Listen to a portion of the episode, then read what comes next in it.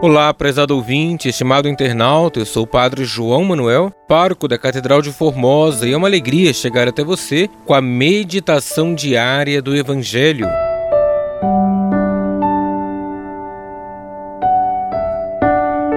Hoje, domingo, da trigésima semana do Tempo Comum, iremos meditar o Evangelho de Marcos, capítulo 10, versículos 46 ao 52.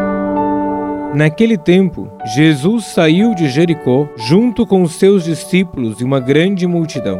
Filho de Timeu, Bartimeu, cego e mendigo, estava sentado à beira do caminho. Quando ouviu dizer que Jesus o Nazareno estava passando, começou a gritar: Jesus, filho de Davi, tem piedade de mim. Muitos o repreendiam para que se calasse, mas ele gritava ainda mais: Filho de Davi, tem piedade de mim. Então Jesus parou e disse: disse: Chamai-o. Eles chamaram e disseram: Coragem, levanta-te, Jesus te chama. O cego jogou o manto, deu um pulo e foi até Jesus. Então Jesus lhe perguntou: Que queres que eu te faça? O cego respondeu: Mestre, que eu veja. Jesus disse: Vai, a tua fé te curou. No mesmo instante, ele recuperou a vista e seguia Jesus pelo caminho.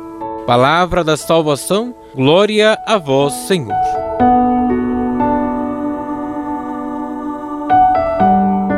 Estimado irmão, estimada irmã, no peregrinar de sua fé, Bartimeu é consciente de sua cegueira, porém não perde a esperança. Mantém suas expectativas, expressa seus anseios.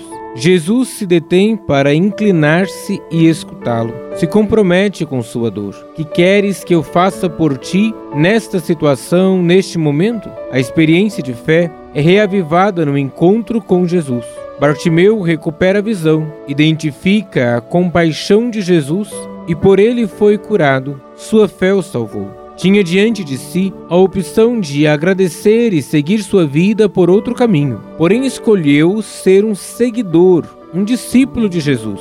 Bartimeu deixou a beira do caminho para seguir aquele que é o caminho, a verdade e a vida.